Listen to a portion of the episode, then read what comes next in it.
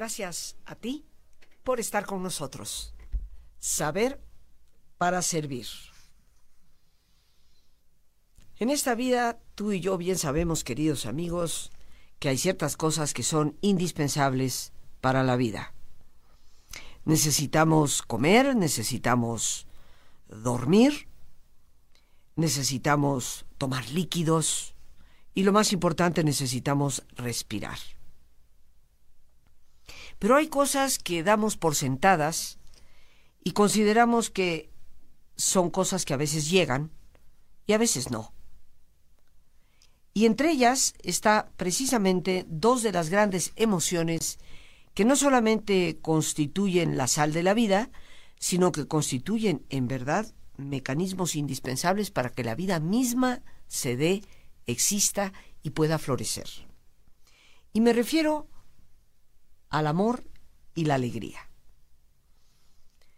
Creemos tú y yo, y me atrevo a pensar la mayoría de las personas, a que estas dos grandes emociones son el resultado de circunstancias externas. Cuando estamos enamorados, nos sentimos muy unidos a alguien y en la medida en que ese alguien corresponde a nuestro afecto, el amor se vive, se siente, nos da energía. Lo mismo sucede con la alegría. En la medida en que las cosas salen bien, en la forma en que logramos llevar a cabo un proyecto, logramos en todo caso el éxito, las circunstancias nos favorecen, aparece la alegría. Si las circunstancias se tornan adversas y si caemos en tribulación, como tantas veces desafortunadamente sucede, pareciera ser que se desdibuja esa emoción. Al igual que si la persona objeto de mi enamoramiento me deja de querer, se pierde el amor. Pero curiosamente la psicología hoy nos habla de que el amor y la alegría son algo que pertenece realmente a nuestro propio interior. Y esto creo yo, queridos amigos, hay quienes nos lo han venido diciendo desde los siglos y siglos inmemoriales. No podemos vivir sin amor. La promoción de toda espiritualidad es el amor, que no va a depender de lo que está sucediendo afuera, sino precisamente de lo que sucede en nosotros mismos, en nuestro propio interior. Por otra parte, la alegría es el resultado de un bienestar interno. Decía, tal vez en una de las frases que más viene a mi memoria y que en lo personal, tengo que ser honesta, más me gusta, de un gran filósofo del siglo XX, un gran científico y un gran religioso teólogo, su nombre Pierre Teilhard de Chardin, un francés de origen, sacerdote jesuita, pero también paleontólogo, fue uno de los descubridores del hombre de Pekín, que fue un hallazgo muy importante en su momento dentro de del estudio propiamente de lo que es la evolución. Pues decía Teilhard de Chardin que la alegría es la señal infalible de la presencia de Dios. Con esto se refería precisamente a que en la medida en que un ser humano, dentro de sí mismo, en su propia interioridad, está en armonía, la felicidad, la alegría se manifiestan. Hoy la psicología positiva, así llamada, fundada en la década de los noventas, por personas como Martín Seligman de la Universidad de Pensilvania, Mijael Csikszentmihalyi en su momento de la Universidad de Chicago y la doctora Barbara Fredrickson de la Universidad de Michigan, han ido a través de evidencia científica y clínica llegando a ciertas conclusiones. Y entre ellas aparecen lo que esta psicología llama las emociones positivas. Y hoy, queridos amigos, hemos titulado a nuestro programa Lo indispensable del amor y la alegría. Lo indispensable del amor y la alegría bueno, pues con todo gusto y cariño, queridos amigos, autoinvitándome para compartir el tema con todos ustedes que tan amablemente me escuchan. Empecemos por esto de la alegría. Empecemos a ubicar qué es lo que significa. La palabra alegría se deriva del latín alicer o alecris. ¿Qué significa? Significa vivo, animado. Ese es el origen de la palabra. Es, por supuesto, una de las emociones básicas. Pero lo más importante es que la alegría es un estado interior. Ojo, que no depende de lo que pasa afuera, es un estado interior fresco, luminoso, y nos genera un bienestar general. Y aquí es donde está la clave porque la psicología la estima como sumamente importante precisamente por ello. Nos da altos niveles de energía, una poderosa disposición, y tú bien lo sabes, cuando nos sentimos alegres sí que nos sentimos dispuestos para esto, aquello y lo demás. Pero voy a volver a subrayar, genera bienestar general. Uno de los meollos, por así decirlo, de lo que es la investigación de la psicología positiva es el estudio de qué es lo que nos hace felices.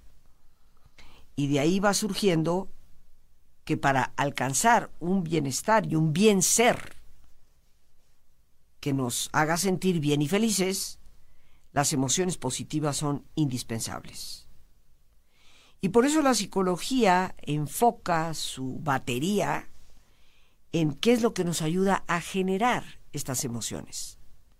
Porque no solamente, y esto que te voy a decir, por favor, tómalo mucho en cuenta, no solamente las emociones positivas del amor y la alegría son necesarias para generar un bienestar, hacernos sentir bien, darnos ánimo y energía, sino que son la piedra angular para poder contrarrestar los estados de ansiedad y depresión.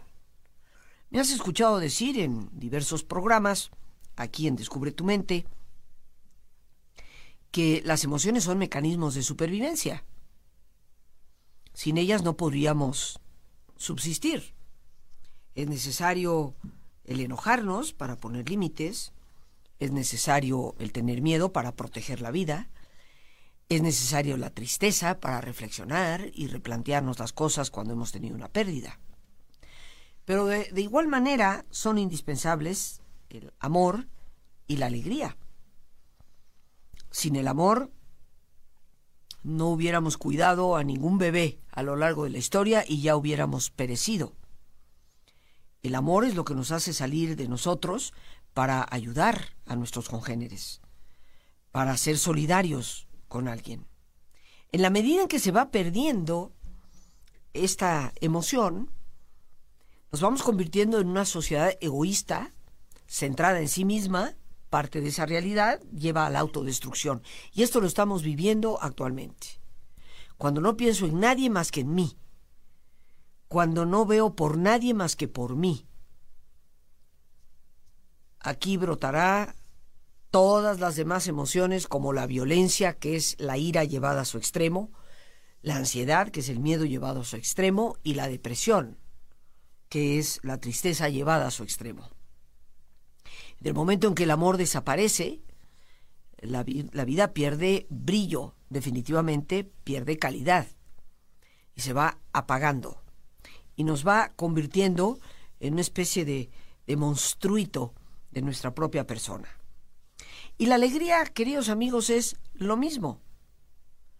Sin alegría, pues ya todos nos hubiéramos suicidado porque la alegría es precisamente esos momentos, esos espacios que nos damos desde lo interior para poder conllevar nuestras tribulaciones, porque te reitero, no es que para estar alegre se necesita tener vida perfecta. ¿Quién tiene vida perfecta? No la tiene nadie. Necesitamos sintonizar con la realidad. La psicología ha descubierto que el amor y la alegría pues no solamente son bonitas en el sentido de que es hermoso sentirlas y vivirlas, sino que son indispensables para poder contrarrestar esta enorme epidemia que hoy padecemos de depresión y de ansiedad. La primera gran verdad respecto a las emociones llamadas positivas es que abren precisamente nuestros corazones, nuestras mentes, y nos convierten en personas más receptivas y más creativas. Por lo tanto, aún en medio de la tribulación, aún en medio de la adversidad, en medio del dolor, ¿por qué no decirlo? Cuando sabemos cultivar esa alegría interior que nace desde el fondo de nuestra alma, al ser más receptivos y más creativos podremos ir resolviendo los problemas de una manera mejor. Y con ese ímpetu, con ese ánimo, poder salir adelante. Para poder experimentar la forma en que esas emociones positivas nos pueden ayudar a construir recursos, yo te pido que por un instante traigas a tu mente algún momento en que viviste algo que te haya hecho sentir jubiloso, algo que te haya hecho sentir intensamente vivo. Y fíjate, no tiene que ver con lo que otra persona hizo. Es algo que tú mismo tal vez has hecho que te dio esa sensación de, de vida total. Toma un momento, un instante, para revivir esa experiencia en tu mente. Esto permite que, que se empiece a renovar esa alegría. Ahora, considera por un instante, si estás haciendo esto conmigo, al recordar un momento en que te sentías pleno de vida, considera no solamente cómo te sentías, sino qué tenías ganas de hacer. Y te vas a dar cuenta que la alegría te promueve, te impulsa a hacer cosas, a buscar alternativas. Y lo más triste de las personas que viven en la depresión o en la ansiedad es que se van paralizando. Parecen no tener ideas de cómo salir de la situación en que se encuentran. Las experiencias de alegría, ¿qué es lo que hacen? Construyen recursos. Hay que subrayarlo. Cuando yo evoco en mí, vivo, una sensación de alegría, empiezo a construir recursos.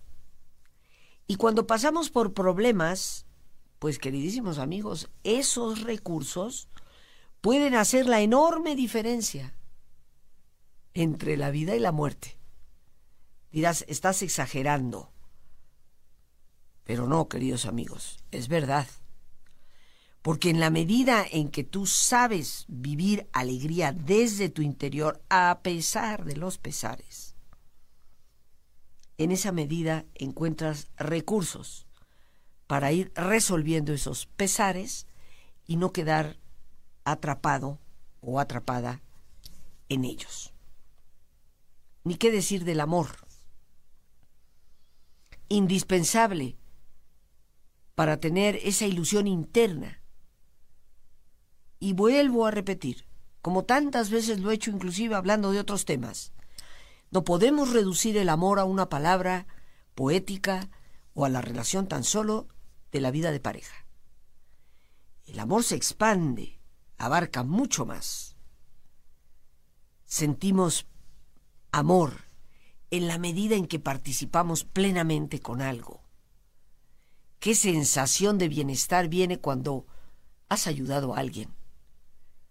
Aunque otras personas no se hayan percatado, tú sientes el corazón calientito, como solemos decir en este programa. Provocarnos, desarrollar esa capacidad de amor y de alegría se torna pues en lo indispensable. Estamos hablando el día de hoy de lo indispensable del amor y la alegría, reconociendo que son emociones que van a surgir de nuestro propio interior que no pueden, queridos amigos, no deben depender exclusivamente de lo que pasa afuera. Yo no niego que el hecho de que a la persona a que yo amo me ame me va a causar más amor, ni puedo negar que el hecho de que un proyecto que he llevado a cabo termine siendo exitoso me cause alegría, Por supuesto que sí. Pero que el amor y la alegría dependan exclusivamente de lo que no está totalmente en mis manos, pues las convierte en emociones que muchas veces están ausentes. Podríamos decir que ese estado interior, fresco, luminoso, que es la alegría, que genera bienestar personal, nos genera buenas disposiciones, nos lleva a una acción constructiva, es un estado de ánimo que nos da bienestar.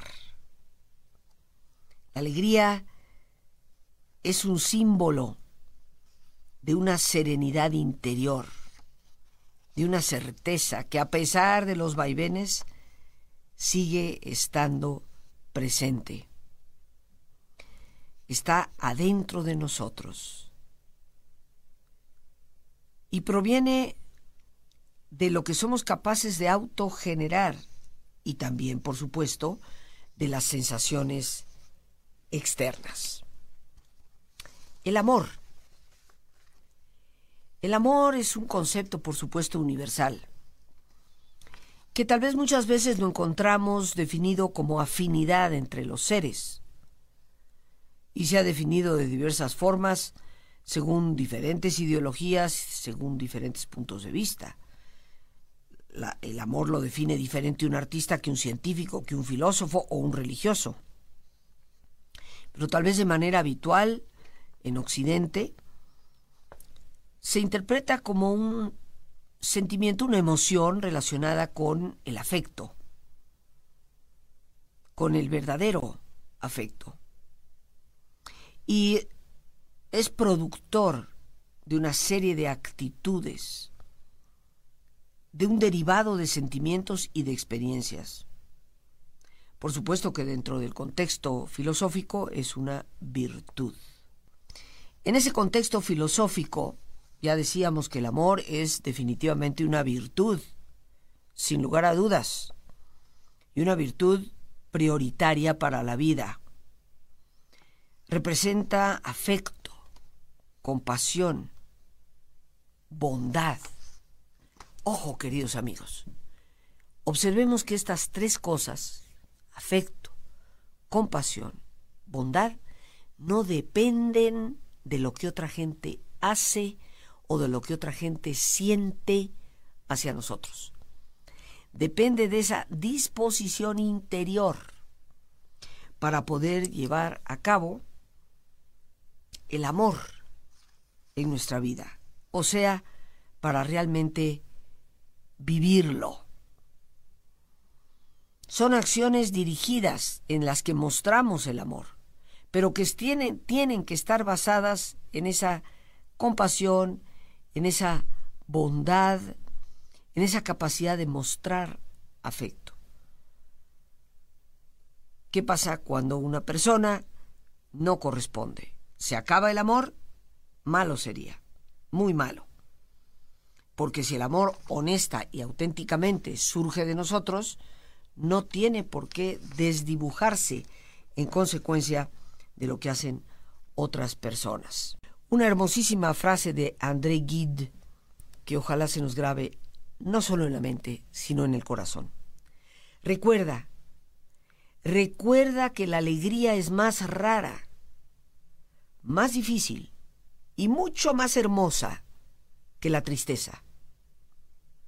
Una vez que has hecho este importante descubrimiento, debes abrazar la alegría como una obligación moral.